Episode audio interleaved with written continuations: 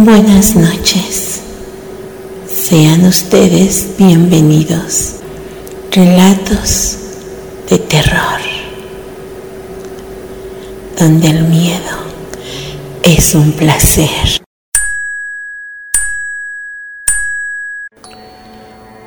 ¿A qué huele el miedo? Muchas veces me pregunté eso. ¿Sí? ¿A qué huele el miedo?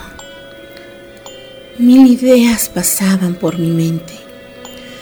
¿Será un aroma ferroso, como el de la sangre cuando se junta en un pequeño charco y alguna que otra salpicadura al degollar a alguien o cercenar uno de sus miembros?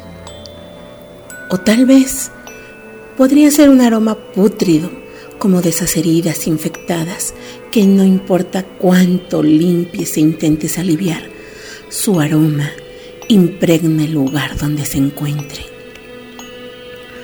Quizás, tal vez, sea salado, como el sabor de la piel cubierta de sudor al despertar de una pesadilla y darse cuenta que su realidad es mucho peor. Siempre me lo pregunté y ahora, ahora lo sé.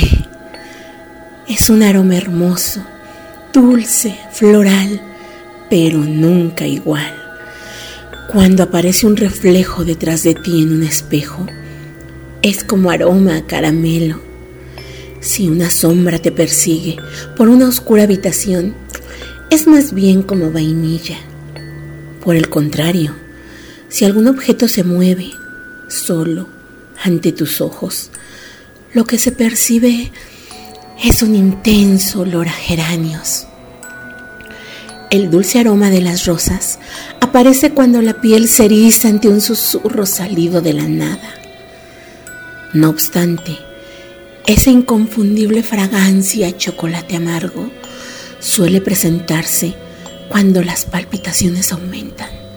El sudor frío recorre la frente, la columna se estremece y se sabe que, a pesar de que no hay nadie más donde te encuentras, alguien o algo te hace compañía a causa de que solo no estás. Lo mejor, lo mejor es cuando se logra materializar una parte o todo el espectro. Es ahí, en ese momento, cuando estallan los aromas, casi los puedes saborear. Es inigualable.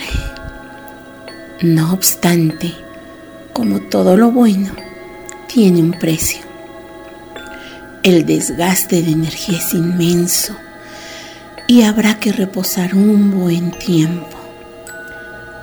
Siempre me preguntaba, ¿a qué huele el miedo? Cuando mataba, cuando torturaba, lo sentía. Sentía como el miedo de mis víctimas se reflejaba en su mirada.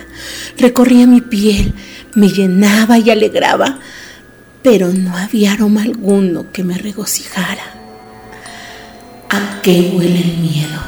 me preguntaba.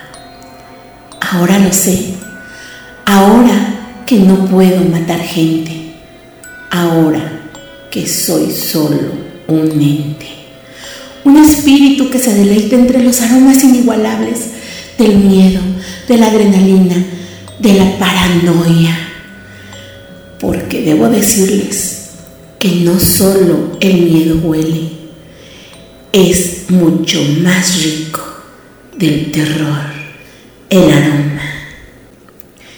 Y bien, así es como llegamos al final de este relato. Espero que haya sido de su agrado.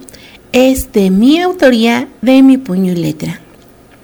Ahora, apaguen la luz, cierren los ojos y sueñen, sueñen con entes que huelen el miedo que desprenden ustedes al notar su cercanía, cuando su piel se eriza y sabrán que está ahí. Besitos.